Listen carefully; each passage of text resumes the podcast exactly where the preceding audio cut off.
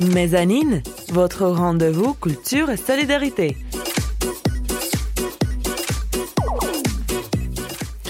Tous les auditeurs, bonjour. Bienvenue dans la Mezzanine, votre émission Culture et Solidarité. Tous les 15 jours, nous invitons celles et ceux qui font Strasbourg. Artistes, entrepreneurs, associatifs, nous vous donnons la parole. La Mezzanine, c'est aussi des contenus sonores inédits, reportages, fiction et théâtre radiophonique. Cassandre, Sylvain et Joachim au micro, bienvenue à tous les auditeurs.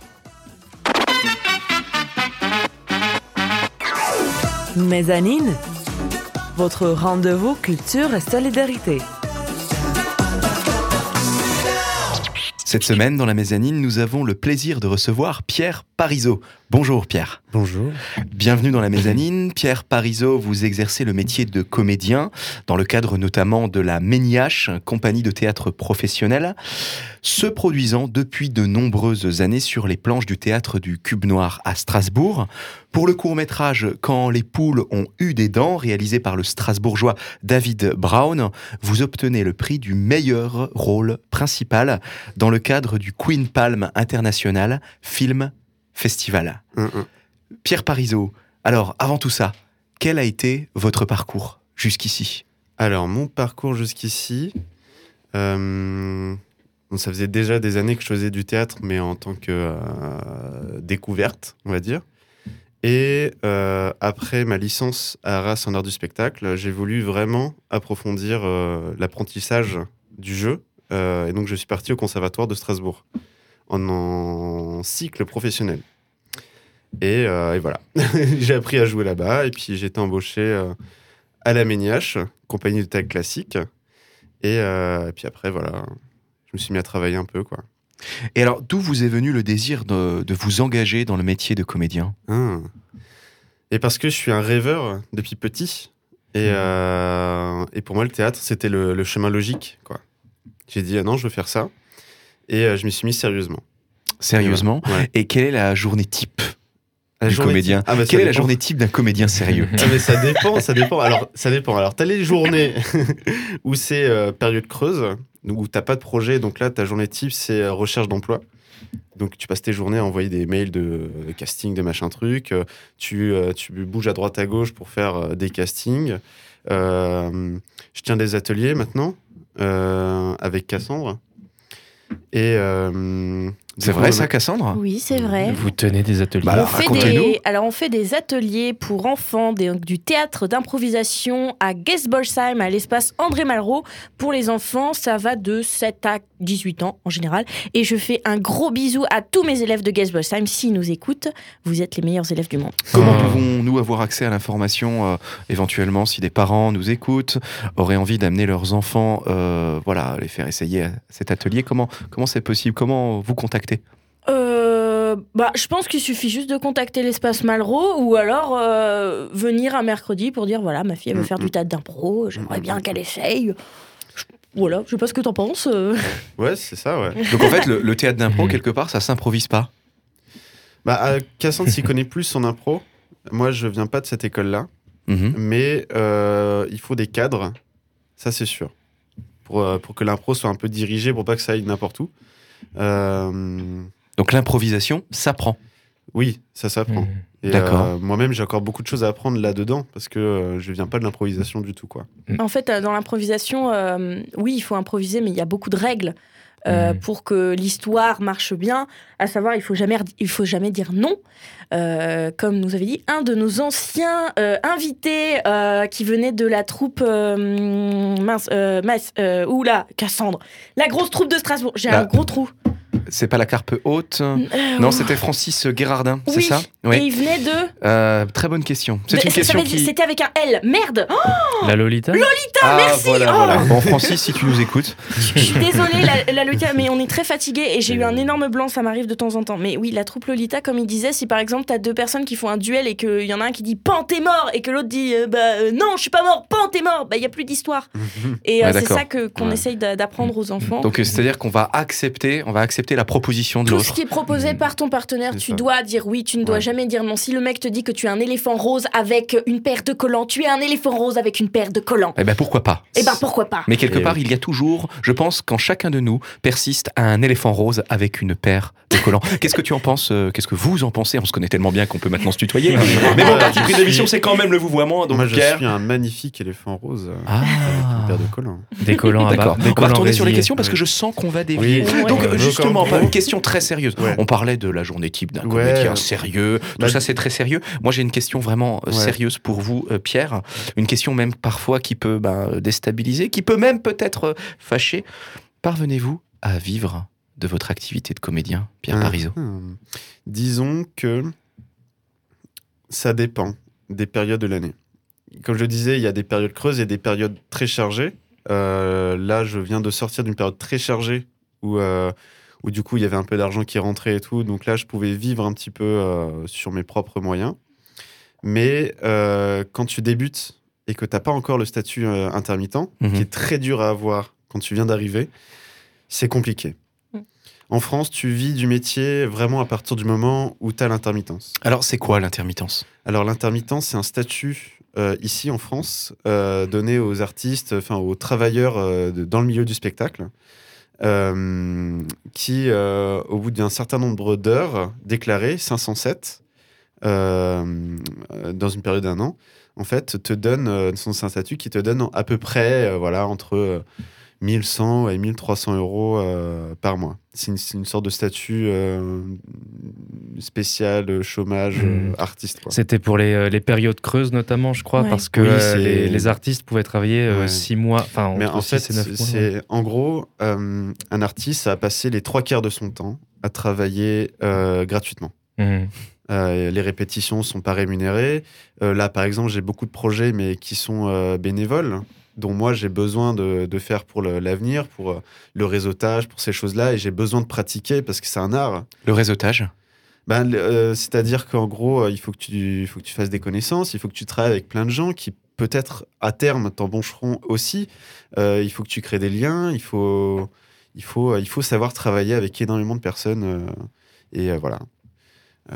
Et donc, si je comprends bien, euh, là, nous sommes en 2020. Si par exemple, aujourd'hui, euh, tu parviens, vous parvenez à avoir suffisamment d'heures, donc 507, 507 sur ouais. l'année 2020, vous débloquez eh bien, votre statut d'intermittent du intermittent spectacle pendant pour an. l'année 2021. C'est ça. Et alors, si je comprends toujours bien, euh, si, en 2021, alors que vous êtes sous le régime Ouais. euh, de l'intermittence, Ouais. vous ne parvenez Pas pas refaire les à 507 cumuler voilà, Ouais. les 507 Et, heures, euh, bah, vous perdez votre statut en euh, 2022. C'est Ouais. ça. ouais. Oh là là. Et ce qui est encore Et, euh, plus dur, c'est que euh, on peut déclarer seulement les heures où on est payé. Ouais. On peut pas, par exemple, euh, si tu fais un spectacle où tu es payé que sur les représentations, euh, genre euh, tu vas travailler, tu vas jouer pendant toute une semaine, mais euh, si tu joues pendant toute une semaine, il y a aussi les deux mois de répète avant. Et ces deux mois, t'es pas payé. Ouais, Pourtant, c'est- tu as fait des heures. La, la plupart des gens, en fait, pensent que ouais, 507 heures, ça va. Mais en fait, euh, 507 heures déclarées, par exemple, là, on a, j'ai fait un spectacle où j'en ai eu à peu près, à peu près 120, 120 heures. Mais en fait, en temps réel de travail, mais euh, j'ai dépassé les 500 heures depuis longtemps, quoi. Donc C'est quand même difficile du coup de bah, d'avoir un planning et, que et un emploi du temps bien délimité. c'est ça. Vous ça- êtes toujours au travail quelque part. Mais tout le temps, tout le temps. Mm. euh, C'est-à-dire que là, je disais période creuse, euh, c'est une journée type parce que pour, pour dire qu'en fait, même quand t'as pas de projet vraiment, tu es tout le temps en train de faire quelque chose. Ouais. Et quand tu as un projet, pour moi, les, les périodes de rush où j'ai des répétitions, ou, ou comme hier, je rentre à 1h du matin parce que j'ai fait une journée de 9 heures, pour moi, c'est des périodes euh, stables, dans le sens où, euh, ok, j'ai ça à faire, je vois. Et comment vous le vivez ça? Comment cette, euh, cette quelque part cette instabilité Est-ce que, est-ce que ça va générer une certaine inquiétude chez vous? Comment, comment vous le vivez ça chaque jour? Euh, moi, je suis quelqu'un qui est facilement inquiet. Ouais. mhm. Et donc, ce qui fait que euh, ça m'arrive très souvent ouais, d'être inquiet en me Mhm. disant euh, il faut que je trouve un moyen de vivre de mon métier. Mais en même temps, je suis un peu euh, peut-être. Ouais, je suis passionné, quoi. Donc, Mhm. j'aime vraiment ce que je fais. Et euh, pour le moment, je me débrouille. Et quoi qu'il arrive, je me débrouillerai, quoi. C'est après chacun trouve ses combines. Mais euh, c'est un métier un peu inquiétant. Mais en même temps, euh, voilà, c'est un métier de passion, quoi. Eh ben, on va aller s'apaiser un petit peu. En musique, tout de suite, avec Massive Attack, Teardrop dans la mezzanine.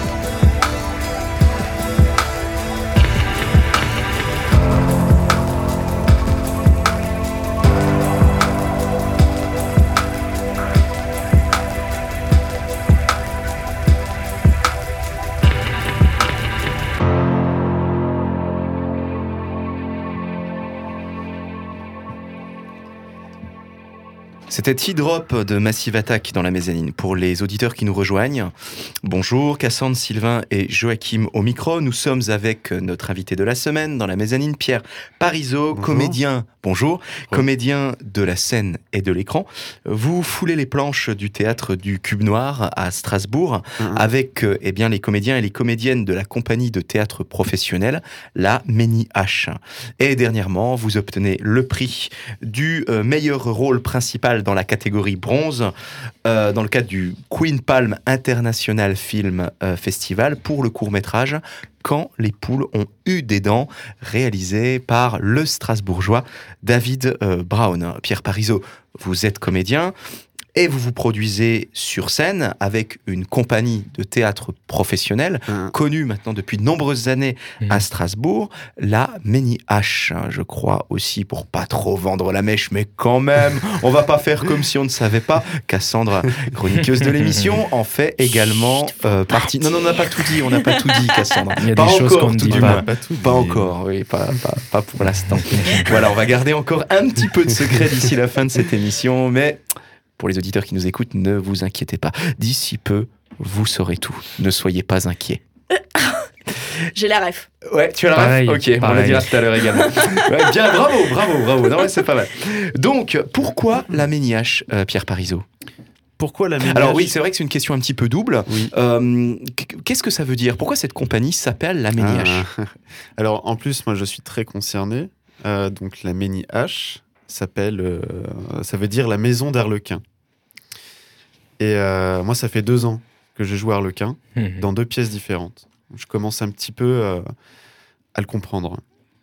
La maison d'Arlequin, c'est que Arlequin, c'est un personnage qui, qui décide tout sur des coups de tête.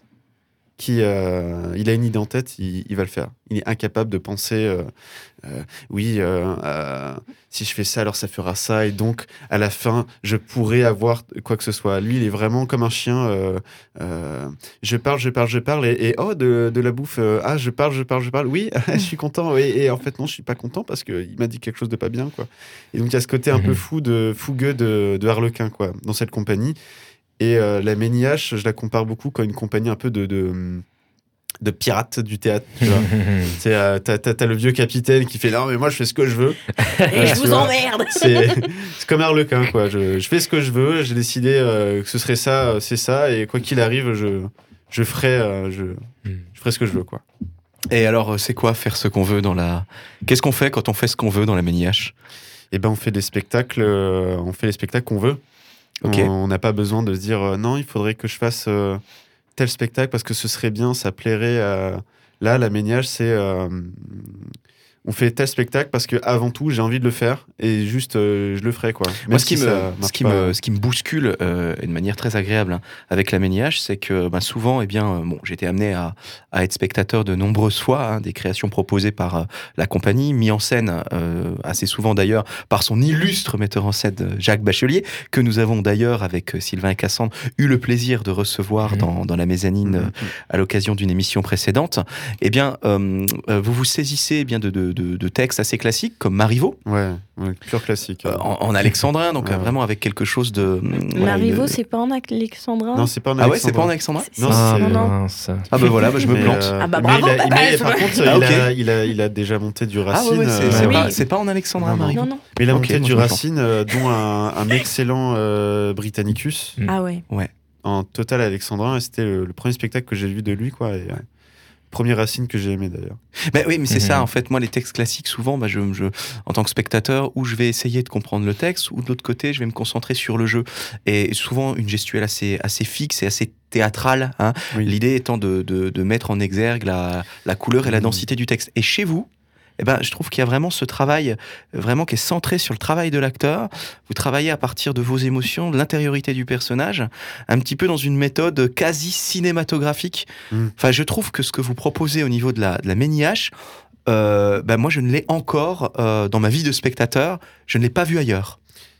En fait, Et euh, je, je Ouais. me permets juste d'ajouter que euh, tu disais que c'était les spectacles étaient faits à l'envie de la compagnie et pas euh, Oui. selon le plaisir du public. Et ce que je trouve génial avec cette compagnie, c'est que vous nous faites ressentir le plaisir de voir quelque chose. C'est pas. euh, on- quand j'ai vu vos pièces, euh, puisque je suis allé voir euh, notamment une pièce de Molière, c'était le malade, euh, le malade imaginaire, je crois. Elle était énorme. Et, ma première pièce. c'était, euh, plus. et en- vous nous donnez le goût du classique en fait. Cette Oui. compagnie donne le goût du classique en nous Ça, montrant que dans le classique, euh, qui n'a de classique que le nom d'ailleurs, hein, puisque les situations sont vécues à chaque fois, euh, même à notre époque, Mm. c'est on, on sent du plaisir et on sent du vrai en fait. Et on- ouais, cette compagnie a l'honneur de nous faire vivre ça euh, vraiment en fait, de manière authentique. Moi, ce que j'aime dans cette compagnie, euh, c'est qu'elle a à la fois en fait euh, une façon très classique de travailler, dans le sens où en fait euh, on étudie les personnages, on fait un travail à la table assez classique, on essaie de, de les comprendre et après on essaie de les interpréter.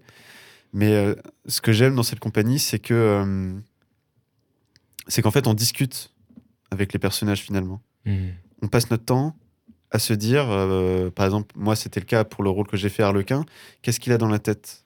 Pourquoi, pourquoi il rentre? Euh, Qu'est-ce qu'il a fait avant? Mm. Euh, Qu'est-ce qu'il pense? Pourquoi il, tout d'un coup il va se mettre à pleurer? Pourquoi? Et en fait, tu te mets à dialoguer avec des. Lui, il dit tout le temps de dialoguer avec des fantômes. Mm. Et moi, c'est un petit peu ma, ma spiritualité à moi. Je pense que les personnages, c'est des idées qui sont vivantes et qu'il faut comprendre. Et euh, en fait, euh, sur le plateau, t'es jamais seul. Il y a toi. Et avant tout, il y a le personnage. Et t'es tout le temps euh, avec lui sur scène. Et le but, c'est que tu aies assez travaillé, assez dialogué avec lui, que tu sois assez détendu pour te laisser entraîner par lui. Et toi, derrière, tu, tu fais en sorte de, de, voilà, suivre la situation, suivre les lignes, sans. Voilà. Mais tu essaies d'avoir le regard du personnage, quoi. Donc, c'est-à-dire que le, que le travail de, de l'acteur dans, dans, la démettre- dans, dans la technique qui est la vôtre, dans la démarche euh, de jeu qui est la vôtre, ça va véritablement être de, de comprendre les grandes lignes de- du personnage, Ouais. euh, essayer de cerner les circonstances proposées par le texte, éventuellement par la mise en scène, pour vous, après, en tant qu'acteur, eh bien, euh, vivre avec ce personnage, le comprendre, Ouais. pour lui prêter vos émotions, hein, en fonction de ce qu'exige le rôle. C'est ça. Donc on est quand même très proche là euh, de la méthode dite euh, de Stanislavski. Oui, oui, oui. on va travailler. bien Donc, sûr. pour la petite info, Stanislavski, c'est donc un homme de théâtre euh, russe du début du XXe, il me semble, qui a développé un travail autour euh, du jeu d'acteur vraiment centré sur euh, l'émotion.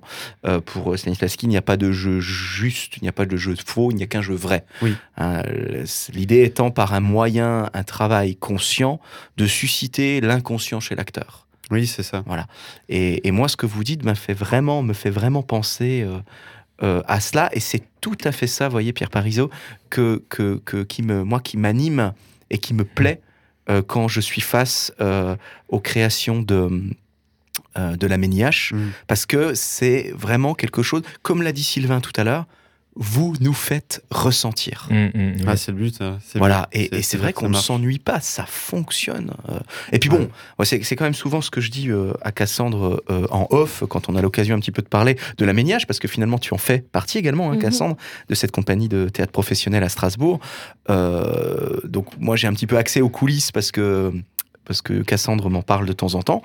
Waouh, quel boulot quoi Mais vous travaillez d'arrache-pied. un boulot Oh. immense. Un boulot euh, immense. Immense. C'est-à-dire, ra- racontez-nous un petit peu. euh, euh, bon, euh, Cassandre, toi, tu vas, tu vas travailler sur Oliver Twist. On en Mhm. fera un petit peu de, de com euh, à la fin de, à la fin de cette émission. Mais sur la dernière mise en scène, donc je vais encore me planter sur le nom. Ce sont les fausses. euh, Confidence. voilà, j'allais dire les, les- les fausses suivantes. Non, mais de toute façon, Ah, c'est fausses systématique. confidences. Fausse Voilà. à chaque fois. confidence de Marivaux. Euh, voilà, combien de, de donc le le, le dernier spectacle, ou Ouais. je dirais plutôt l'avant-dernier euh, spectacle de la compagnie La Méniache, qui a été représenté dernièrement à Strasbourg, au théâtre du Cube Noir. Ouais. Quel a été le rythme de répétition? Oula. euh. Euh, euh, en termes de rythme, on travaillait du lundi au vendredi, euh, on va dire de 15h à 22h à peu près. Parfois on commençait à 17h, mais bon, on, on est sur ces, sur ces eaux-là, quoi. 15, 15h, 17h, jusqu'à 22h. euh, euh, en fait, en fait jusqu'à ce qu'on soit fatigué et qu'on puisse plus euh, penser droit et qu'on dise là, il faut qu'on arrête. Bon, Pierre Parisot, en tout cas, on va se réveiller parce que tout de suite, eh bien, on vous propose la chronique culture de notre chère Cassandre tout de suite dans Ça la va déboîter. Ça va déboîter. Mezzanine, la chronique culture de Cassandre. Oui, parce que je suis cultivée.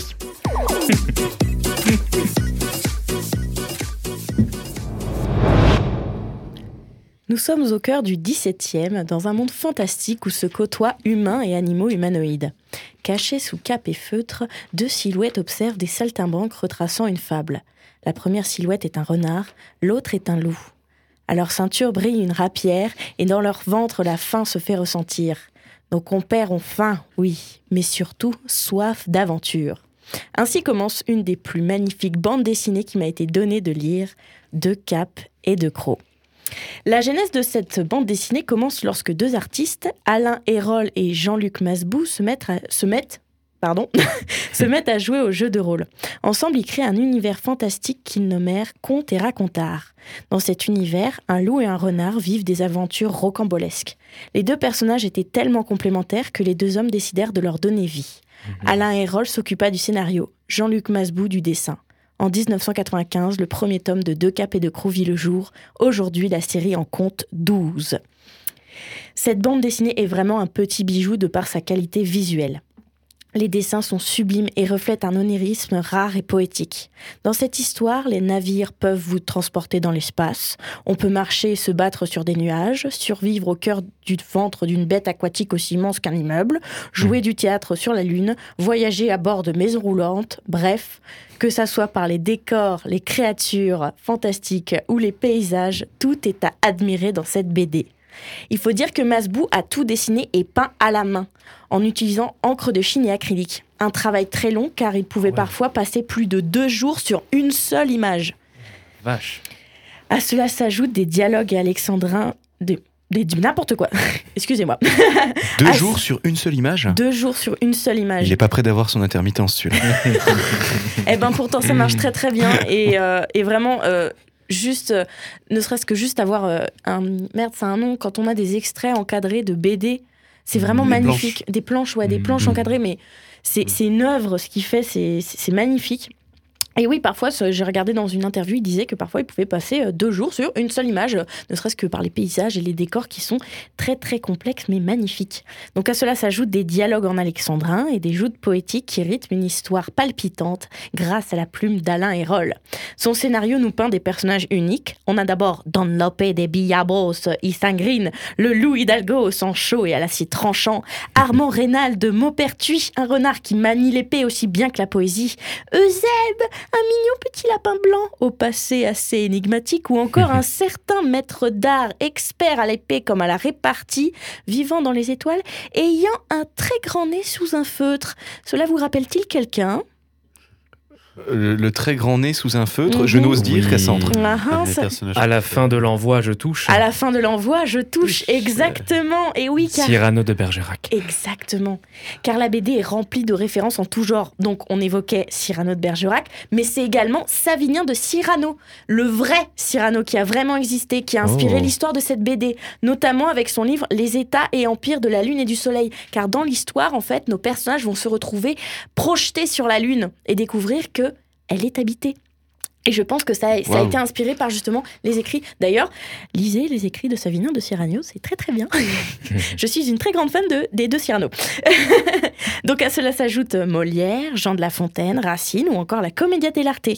L'œuvre est un véritable hommage aux œuvres du XVIIe siècle, mais pas que, puisque nous avons également des références cinématographiques, comme par exemple Guy Delorme, un célèbre acteur de KPTP dont le visage a inspiré un des antagonistes de l'univers. On peut également retrouver des références aux travaux de Léonard de Vinci, par exemple, mais on a également d'autres références littéraires. On a euh, Moby Dick, L'île au trésor, euh, plein de, de- d'histoires qui se mélangent. Donc en résumé, cette BD est un merveilleux mélange de plusieurs genres artistiques. Donc si vous aimez voyager, rire, mais surtout rêver, il faut lire cette BD qui est une grande beauté et que ça soit par ses dessins ou par son écriture, De Cap et de Croc est une BD à ne pas manquer. Et pour vous donner un avant-goût, je vous laisse sur une joute verbale qui ouvre le tome 7 appelé Chasseur de chimères. Bien. Je vais être monsieur au regret de vous demander réparation. En garde, Marot. Réglons cette affaire à la rime. Qu'est-ce cela? Un duel. Au premier sang Au dernier mot. Qu'importe le bâton, du moment qu'il te rosse. T'es rien présomptueux, sais-tu bien qui je suis? Je suis Adinaton, favori de Calliope, des rhéteurs redoutés, fatale manière de trope. Sur mon défi rimé, sauras-tu renchérir À ces jeux de Villon, je vins sans coup férir. Fais rire le parterre, histrion qui annonne, avalant la voyelle et toussant la consonne. Consonne le tocsin pour pendre, c'est urgent. Au gibet du bon goût, ton bagou d'indigent. Dix gens de ta farine en deux verres je terrasse. Sens-tu sous mes soufflets ton rictus qui s'efface Façayant va le phoque de ton discours fumeux, quand sur la mer des mots, voile au vent, je me meus. Me, me, quelle dissonance et quelle rime obtuse. Tu mugis tel un veau. Bouffon, va, tu m'amuses. M'amuse aimant les veaux, je meugle, je meugle avec brio. Ta déesse est génisse. Elle se nomme Yo. Ithoracique est mon style, ici je supplicie. Piteuse au pilori, l'oral impéritie. Ma faconde est sans faille, elle a noyé ton flot sur ton chaud sans éclat, claque un bec qui se clôt. L'ultime alexandrin sera le coup de grâce, assénant sans merci douze pieds dans ta face. Mon débit. Je suis quoi? Oui. Ah, ça se dit koi? Ah, ça se dit koi? Ah Y a pas de tréma sur le i.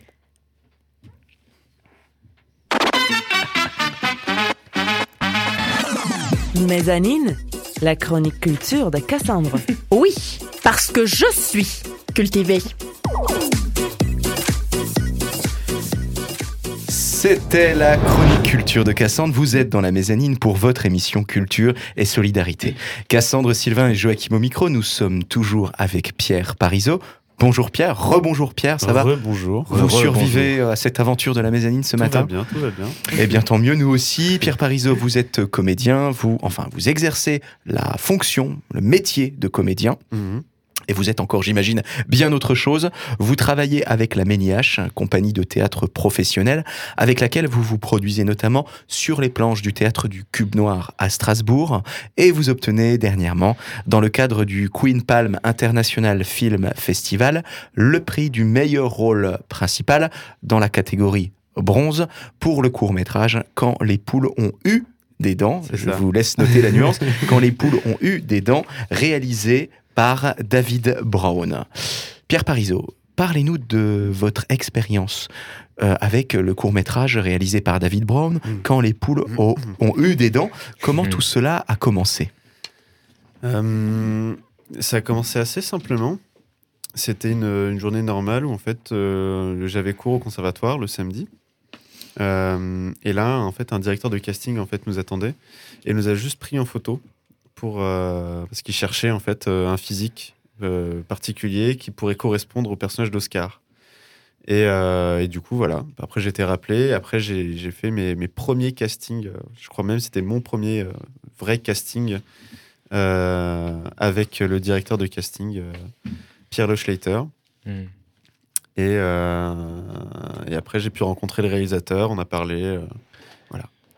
Alors, Quand les poules ont eu des dents, euh, qu'est-ce que ce court métrage réalisé par le réalisateur que vous venez de nommer, David Brown, Ouais. qu'est-ce que ça raconte, ce court métrage Hmm. Alors, hum, on est dans un euh, futur euh, proche ou lointain, je dirais plutôt lointain, où euh, les animaux ont disparu et euh, les gens sont contraints en fait de manger des insectes. En fait. Mhm. Et euh, ils sont tous euh, réduits dans des petites collectivités où en fait ils, récoltent des insectes et voilà. Et, euh, les animaux, en tout cas le peu qui en reste, sont strictement interdits à la consommation, hein, puisqu'ils sont rares. Et en fait, on raconte l'histoire d'Oscar, un- quelqu'un qui en a marre de manger des insectes, qui s'ennuie, qui est un peu borderline, qui a envie un petit peu de jouer avec les limites, et qui a envie de manger une poule qui a été euh, réintroduite, trouvée et réintroduite. Donc Et moi. Pierre, je, je- je n'arrive pas à vous regarder aujourd'hui de la même manière après avoir vu le court métrage, parce que franchement, vous parlez d'insectes, oui. mais, mais vous les mangez vraiment oui, ces insectes. vraiment mangé des insectes. Vous plongez le spectateur hein, euh, face au court métrage peut, peut vous, peut vous voir dans la fiction, Ouais. plonger votre main dans, de- dans une espèce de, de, C'était des sauterelles, je crois. de- oui, de, tas de sauterelles où vous les mangez. Et il y a même à un moment donné un, un gros plan où vous, où vous en mangez vraiment par Ouais. dizaines et par dizaines. Vous en avez plein les lèvres jusque sur les joues. Et moi, je regardais ça, je me suis dit, mais c'est pas possible, quoi. Il l'a fait. Ouais, ouais, Comment vous l'avez vécu, ça? Alors, au début, euh, avant, euh, avant les séquences où je devais le manger, je leur ai demandé de me donner un petit verre euh, de- d'insectes grillés pour que je puisse les goûter à la maison. Ouais. Et c'était mais, dégueulasse, quoi. Genre, en fait, au début, ça a le goût de de céréales un peu brûlées. Ouais. Et en fait, l'arrière-goût, c'est un arrière-goût, en fait. Ça, ça te prend à la gorge. Enfin, moi, j'arrivais pas à supporter ça. Et du coup, j'ai dû m'entraîner. J'ai passé des soirées à, à manger ça. Ah, en disant, euh, voilà. Et, euh, et en fait, sur la séquence où j'en mange plein, euh, c'était totalement stupide, mais psychologiquement, j'avais besoin d'en fait de mettre un peu de sel à chaque fois Mhm. sur mes petits insectes. et je les mangeais alors que ça servait à rien. Et à la fin, quand je les mangeais par poignée, j'arrivais pas à les avaler, ça faisait une pâte informe de Oh non, non, non. horrible.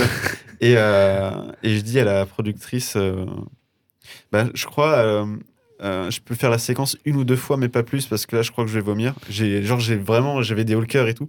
Et là, elle me dit, on peut la faire encore une fois, parce que tu as mangé tous les insectes du plateau. J'avais mangé plus de 200 grammes en une après-midi. Et là, donc, du coup, vous êtes euh, plein de protéines. Ah bah alors là, Voilà.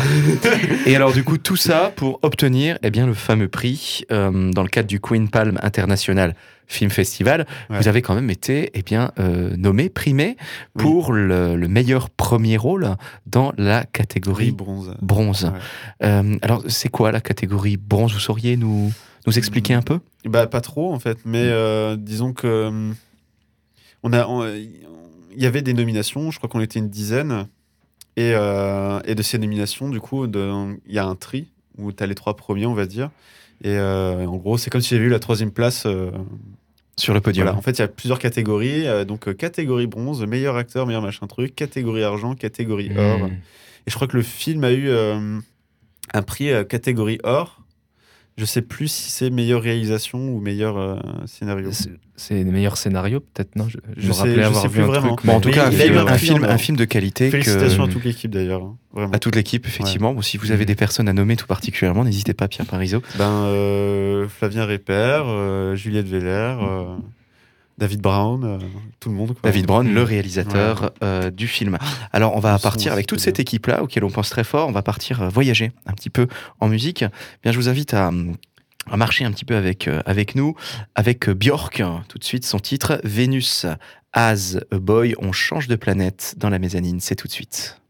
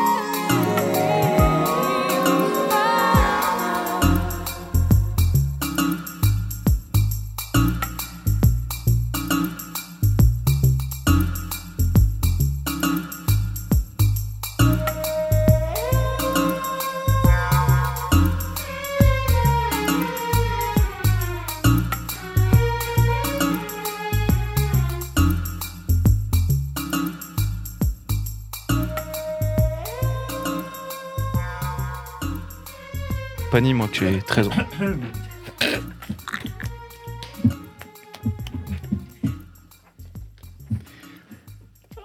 C'était Venus as a Boy de Björk. Cassandre Sylvain et Joachim au micro de la mezzanine, votre émission culture et solidarité. En compagnie de Pierre Parisot. Bonjour, rebonjour Pierre. Re, re, re, bonjour. Ravi, ravi, ravi, ravi et re-ravi de constater que vous êtes euh, toujours avec nous, souriant en plus. Oui. Alors vous êtes comédien dans la compagnie de théâtre professionnelle La Ménie H. Mhm. Vous vous produisez sur la scène du théâtre du Cube Noir à Strasbourg et vous avez obtenu dernièrement, eh bien dans le cadre du euh, Queen Palm International Film Festival, le prix du meilleur rôle euh, principal, section, enfin catégorie bronze, Ouais.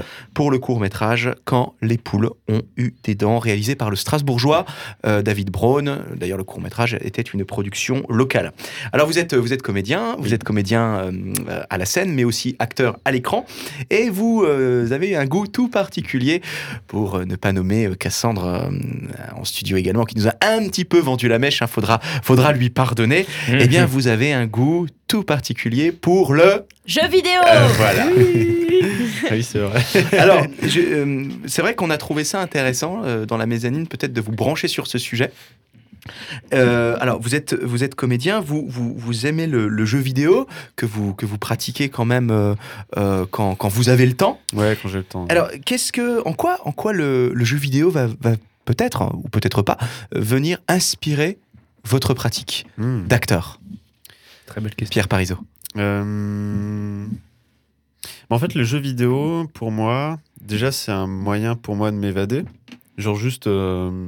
Je suis pas quelqu'un qui joue pour la performance, je suis quelqu'un qui joue pour l'évasion. Donc, moi, j'aime les jeux où, euh, je me balade, où il y, a un- il y a un monde à découvrir et tout. Et du coup, ça, euh, ça entretient mon imaginaire, en fait. Ça me fait rêver. Et en fait, du coup, me faire rêver, ça nourrit mon inconscient qui, forcément, va être utilisé sur le plateau. Et euh, je suis quelqu'un qui tombe très très amoureux euh, des- de personnages fictifs en fait. Où je, Oh tout d'un oui. coup, je, je deviens passionné, fasciné par des personnages et donc eux-mêmes me nourrissent au même titre qu'un personnage de théâtre et euh, eux-mêmes participent à, à la construction de, des personnages de, avec qui je dois jouer. Donc voilà. Ouais, donc c'est c'est intéressant parce que vous vous saisissez effectivement d'un d'un loisir et vous créez un pont Ouais, en- c'est ça. avec, Entre les euh, pratiques. avec Sans- votre pratique. Sans vraiment le faire exprès, mais après les connexions sont là quoi. Et c'est quoi votre jeu vidéo favori? Oh, favori, voilà. voilà. Forcément, je vais sortir euh, Skyrim. Ah Oui. Ah, oui, euh, monsieur. C'est Ah oui. classique. euh, très Skyrim, classique, donc c'est un, un RPG Ouais, RPG occidental euh, euh, développé par le studio Bethesda. Euh, et là, tu es vraiment euh, dans une immersion totale. Mais euh, je suis aussi très très fan de RPG japonais. euh, parce que je trouve que les personnages sont beaucoup plus développés euh, dedans.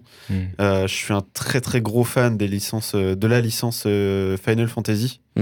où euh, Mhm. là, enfin, ça a bercé mon adolescence, quoi. Donc, en termes de passion, en termes de, de, euh, personnages fantasmés, Mhm. Ça, ouais, ça me parle beaucoup. Bah, justement, bah, moi je, je vais vous en proposer un. On va vous en proposer un de personnage fantasmé. Il est, il est autour de la table. euh, et, et- et en fait, il y a parfois des espèces de, de trucs un petit peu étranges qui sortent de ses épaules. J'ai nommé, j'ai nommé tout de suite la chronique du. Sylvain d'épaule. Mezzanine, la rubrique philo de Sylvain Depaul. Le Sylvain d'épaule, Sylvain d'épaule, le Sylvain le Sylvain d'épaule, le Sylvain d'épaule, le Sylvain le Sylvain d'épaule. Et oui, voici de nouveau venu le temps de la chronique des Sylvains d'épaule, quand le rire grivois et le discours de sage voix se mélangent dans les studios et dans la tête de votre chroniqueur. Ah, mais oui, on aime les mélanges, toutes sortes de mélanges, mais surtout les intellectuels, les mélanges de matière grise ou de matière blanche. Alors non, stop, j'arrive à un degré de saturation. Nous avons quitté l'humanité, ça en devient animal. Eh bien, tu t'es amélioré sur les transitions Bon, puisque le lapin est sorti du chapeau, ne nous retenons plus. Notre trio épaulier, dont la curiosité affamée et assoiffée se jette avec entrain et envie sur tous les nouveaux sujets de réflexions et de passion, a été plus qu'intéressé par notre invité. Plus précisément par le titre de l'œuvre pour laquelle il a été primé et que nous applaudissons des deux épaules. Bon, cessons les cérémonies, allons à l'essentiel. oui, avançons. Quand les poules ont eu des dents.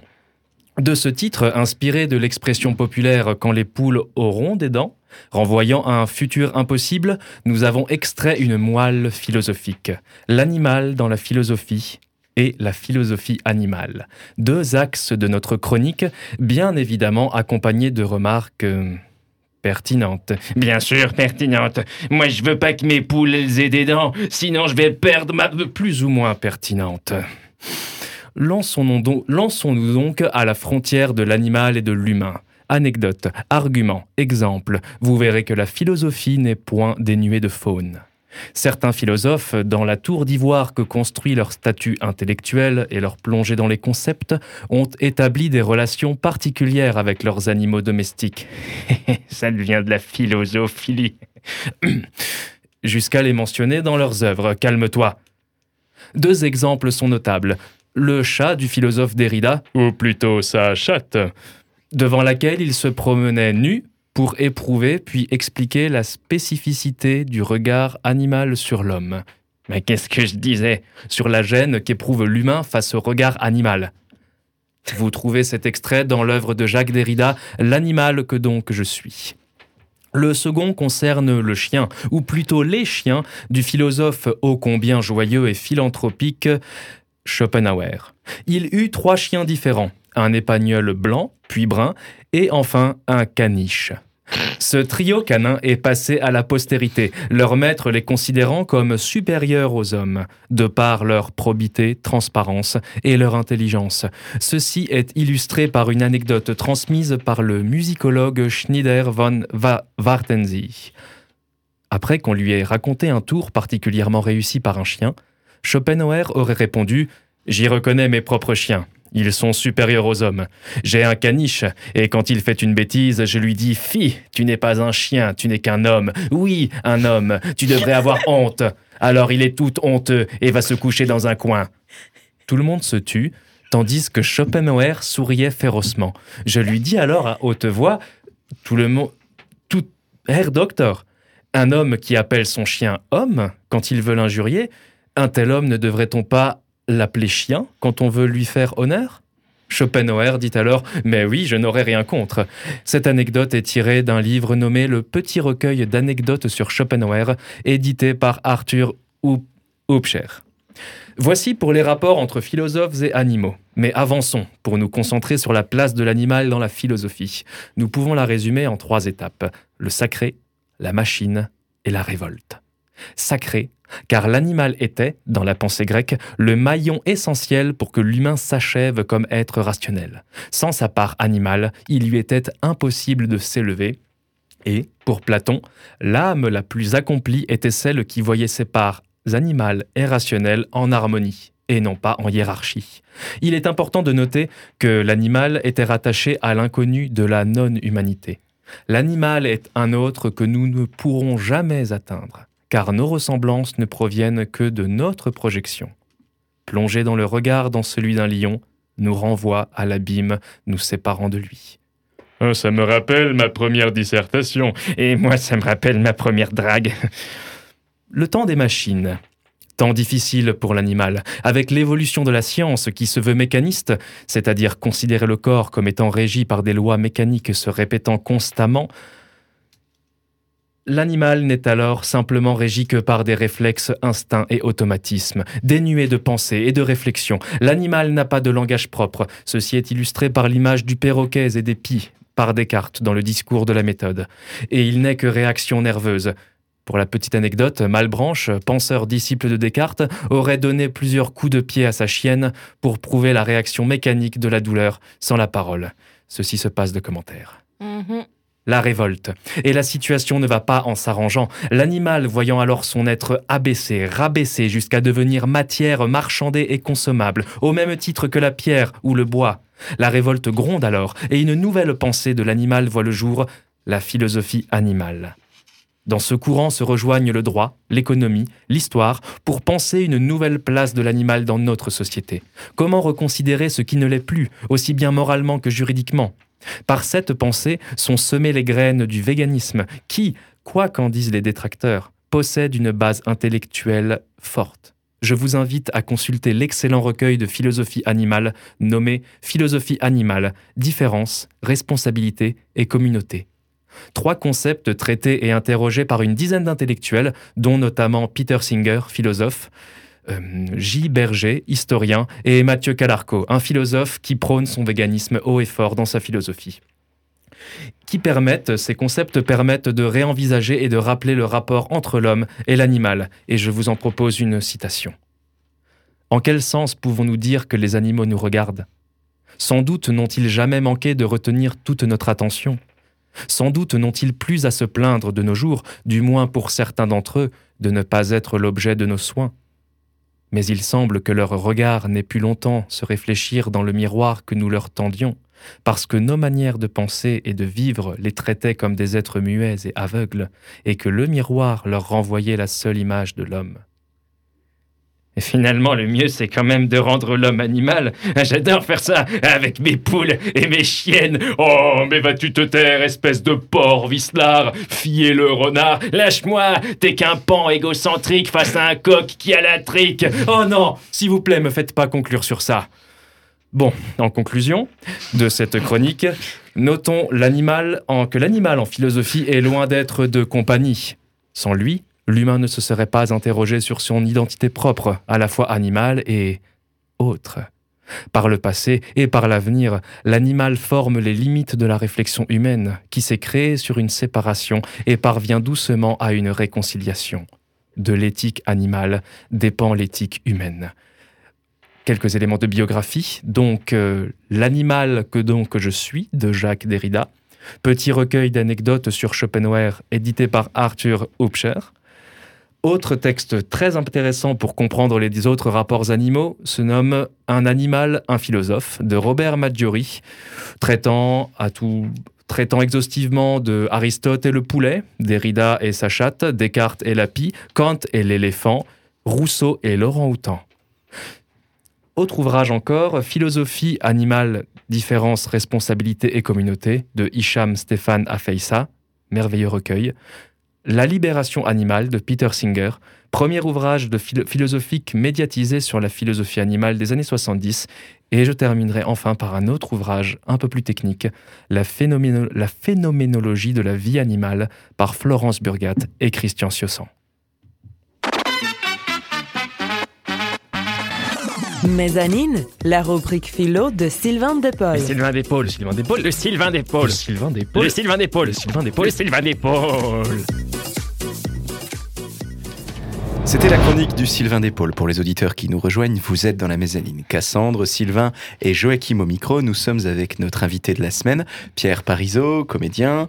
Bonjour Pierre, rebonjour. Vous produisez avec la compagnie de théâtre professionnel La Méniache, notamment sur la scène du théâtre du Cube Noir à Strasbourg. Et vous obtenez dernièrement le prix du meilleur rôle principal, catégorie bronze, dans le cadre du Queen Palm International Film Festival pour vos représentations euh, dans le court métrage, pour votre interprétation dans le court métrage Quand les poules, non pas auront des dents, tel que Sylvain vient de nous euh, proposer, mais Quand les poules ont eu des dents, réalisé par le Strasbourgeois David euh, Brown.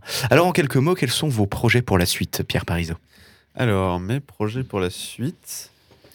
Euh, artiste... 1, 2, 3. Artistiquement, euh, j'ai euh, un spectacle, on va dire, euh, performance danse que je fais avec une amie. Trop bien. euh, avec qui on est en train de travailler. Euh, je pense que je vais essayer de hum, recréer ma, hum, euh, une chorégraphie que j'avais fait il y, a, quelques années qui s'appelait euh, Kibu, qui veut dire espoir en japonais, où je dansais un kanji. Et j'ai envie de le reprendre. Euh, et euh, j'ai intégré récemment un collectif. euh, voilà, avec des acteurs. Mais quel avec collectif? on va on va jouer euh, euh, une pièce, on ne sait pas encore quoi, mais on verra. Bon, pour pas pour pas révéler euh, le, le secret à nos auditeurs, le collectif, eh bien, euh, eh bien, le collectif, c'est c'est c'est qui? C'est nous? voilà.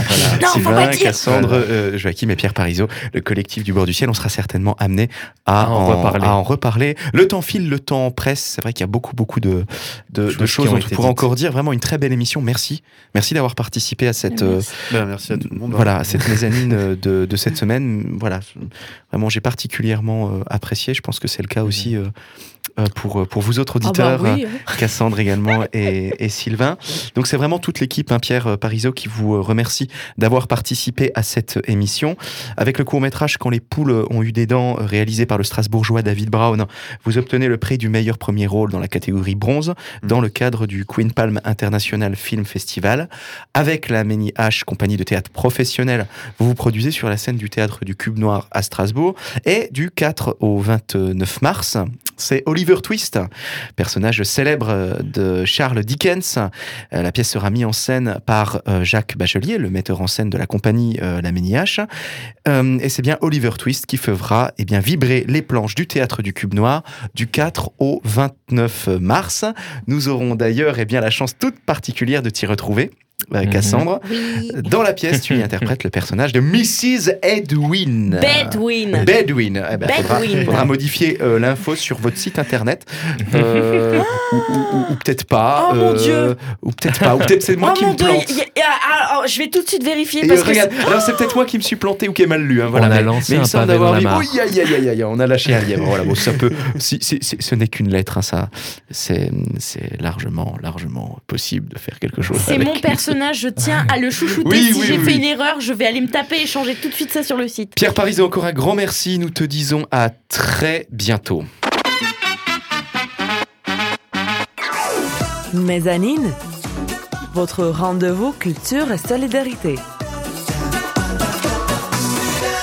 Quant à nous, nous nous retrouvons dans 15 tout petits jours pour une nouvelle rencontre dans la mezzanine, votre émission culture et solidarité. Nous y invitons celles et ceux qui font Strasbourg, artistes, entrepreneurs, associatifs.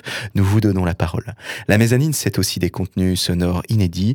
On vous dit à tout tout bientôt avec toute l'équipe. Ciao, ciao, ciao, ciao. C'était Cassandre, Sylvain et Joachim au micro. À dans 15 jours dans la mezzanine. Mezzanine, votre rendez-vous culture et solidarité.